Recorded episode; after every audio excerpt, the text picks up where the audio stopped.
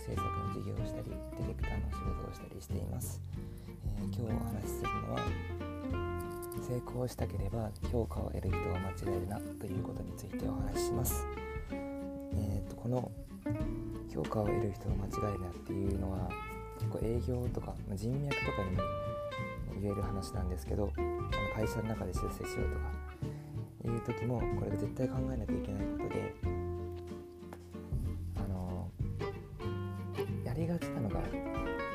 評価をこうひたすら上げようと頑張っちゃう人って結構いらっしゃって、まあ、同期の評価とかもちろん大事だとは思うんですけどもし出世をしたいとかなってくると得なきゃいけない評価っていうのは自分を評価して上に上げてくれる人の評価を上げなきゃいけない。ですよねすごく簡単な話で。で例えばそうだな。人脈人脈ってこういろんな人が言ってたりするんですけど人脈をいっぱい作ることって別に悪いことではないと思うんですが例えばそこから仕事をもらいたいとか一緒に仕事をしたいとか、まあ、事業をしたいとかそうなった時にかけなきゃいけない営業相手っていうのは相手に決済権があるかどうかにかかってて相手が会社のお金を動かせる立ち位置の人に営業をかけるとそれは人脈になって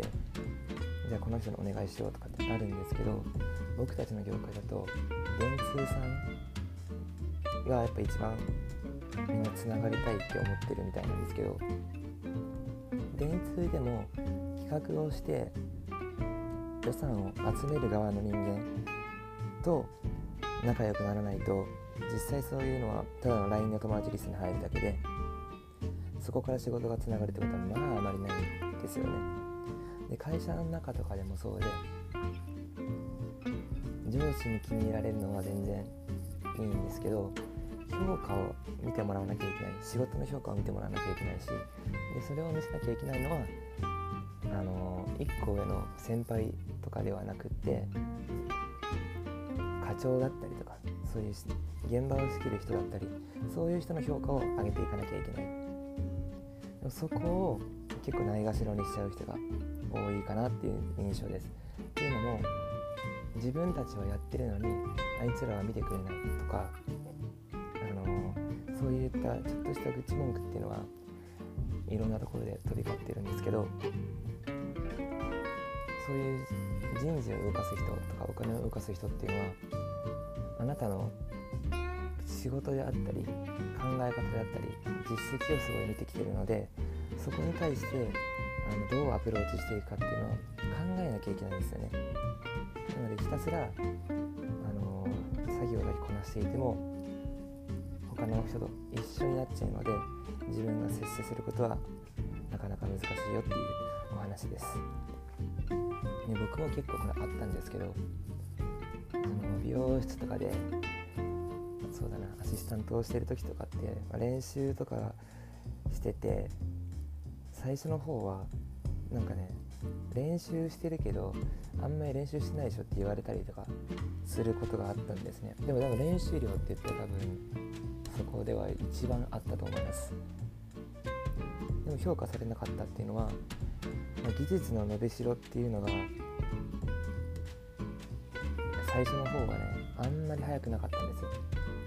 だから一気に伸びるとより緩やかに伸びてる感じ。なんでまあ普通に練習してるんだろうなぐらいですね。で中にはちょっとの練習でガーンと伸びる子もいたんですよ。そうなった時に評価の基準っていうのはそこの技術の成長度いわゆる実績になってきて評価されるのはその後になるとかいう風になっちゃうんですね。でもこれをやり方を変えてもうねこれやらしい話ですけどその人がいる目の前で練習するっていうのはありです。正直なこと言うと。で目に見えない努力っていうのは大事だと思ってます。正直なこと言うと。そこなしにして自分に伸びるっていうのはないなとは思うんですけど見えないとこで滑りばっかしててもやっぱり伸びるスピード伸びるスピードというか成功していくスピードは遅いです。チャンスをもらわなきゃいけないのでこのチャンスっていうのは頑張ってる子にやっぱり来るもんで頑張ってる子っていうのは何だっていうと上の人にあ頑張ってるなって思われた子に初めてチャンスが来るわけですよ。ってなってくると頑張ってる姿っていうのは多少なりとも見せていかないといけないっていうことですね。あのすごい一人で頑張るのもいいんですけどそこを間違えてしまうとその他大勢の中の一人になってくる。その他大勢の中の中で評価が上がっても結局そういう権利を持ってる人に評価されないとなかなか難しいというお話です。これはね多分何の仕事にも言えることだと思います。自分が例えばそうだな。有名なタレントになりたいとか。いろいろこう夢ってあっていいと思うんですけどそれを成し遂げるために誰に評価を得ないといけないか。で誰とつながらなきゃいけないか。そういったところはよくよく考えていかないといけないなと思います、えー、それでは今日も素敵な一日をお過ごしください。でした。